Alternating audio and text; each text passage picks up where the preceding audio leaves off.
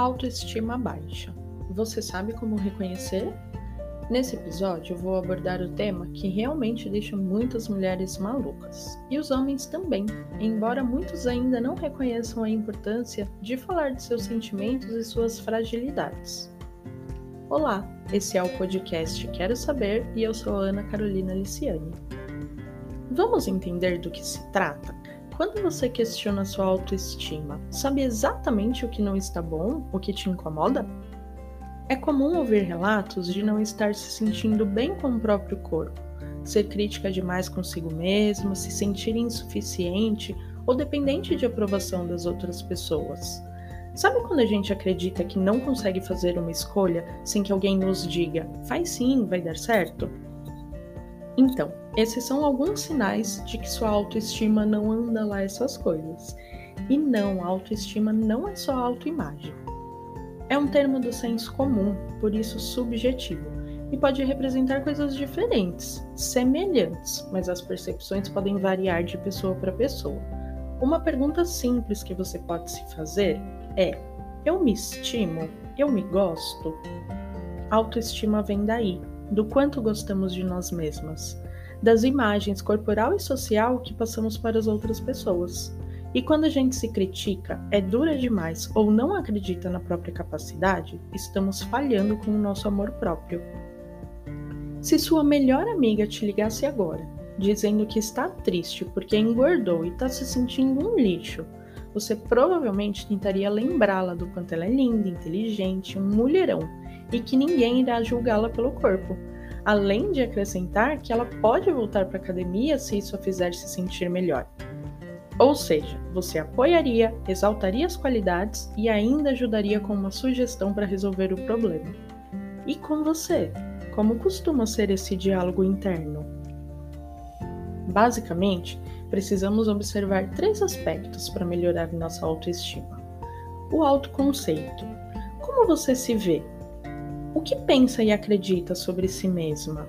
Algo que pode ajudar envolve conhecer seus valores e firmar compromissos para atendê-los.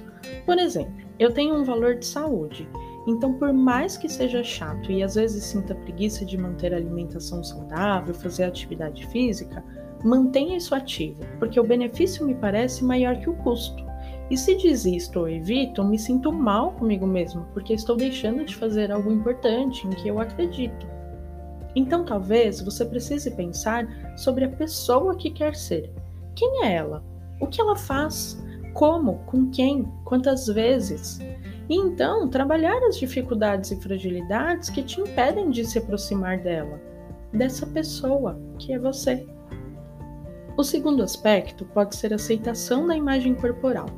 A sociedade ainda é muito cruel com corpos e padrões de beleza, e quando tenta não ser, ainda distorce uma parte do entendimento, causando prejuízos na saúde da mulher, principalmente.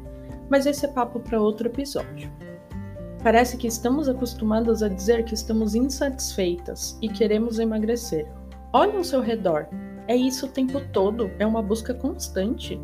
Eu diria que precisa estar muito terapeutizada para estar bem com a própria imagem. Se você não tem um problema de saúde, não precisa perder peso por orientação médica. Tudo o que precisa é aceitar seu lindo corpo, com as curvas ou retas que enxerga. Ainda que deseje fazer alguma mudança, antes é necessário aceitar. E isso é diferente de lutar contra. Se em algum momento na sua história de vida tiver aprendido que crítica e castigo são positivos para modificar alguma coisa, estou aqui para te dizer: deixa isso para trás. A gente melhora com amor e autocompaixão. Não vamos nos tornar melhores com punição. Até rimou, mas guarda essas palavras. E o último aspecto: autoeficácia ou autorrealização. Quanto você acredita que realiza suas coisas? Ou melhor ainda, quanto acredita ser capaz de realizar? Porque eu posso ver dificuldade para realizar, mas me sentir capaz, que é diferente de nem achar que eu consigo. Enquanto diz diversas vezes internamente que não pode, não consegue, não é para você, as pessoas vão deixar de acreditar, porque você vai desistir de fazer. Sem querer ser muito técnica, Em geral, isso pode ser o que a gente chama de crença de incapacidade. E uma das estratégias mais comuns que as pessoas têm quando estão com essa crença ativa é desistir. E desistindo, mulher, a gente não vai alcançar nada. Se você se identificou muito com isso e te causa sofrimento, talvez possa considerar buscar psicoterapia para ajudar nesse momento. Outro exemplo pessoal é: se eu não acreditar que sou capaz de fazer isso, vou desistir desse podcast. E provavelmente algumas pessoas que poderiam se beneficiar desse canal ficarão sem. E então, meu outro valor importante na vida, que é o de contribuição, não estará mais preenchido e mais uma vez estarei mal comigo mesma. E isso não é me achar o supra-sumo ou que vou salvar a humanidade, mas também não pode ser o completo oposto. Sou a melhor ou não sou ninguém. Algumas vezes também ouço relatos dessa confusão, como se para a gente se sentir bem, estarmos satisfeitas, precisássemos alcançar a perfeição e nunca errar. Repense sobre esses três aspectos na sua vida. Algo você tem de bom, alguma qualidade é super desenvolvida. Você tem alguma habilidade que faz como ninguém e as pessoas vivem te elogiando por isso. Qual é? Começa por aí. Liste seus valores de vida. Identifique o que deseja melhorar. Aceite, não somos perfeitas e aprendemos todos os dias, às vezes acertando, às vezes corrigindo.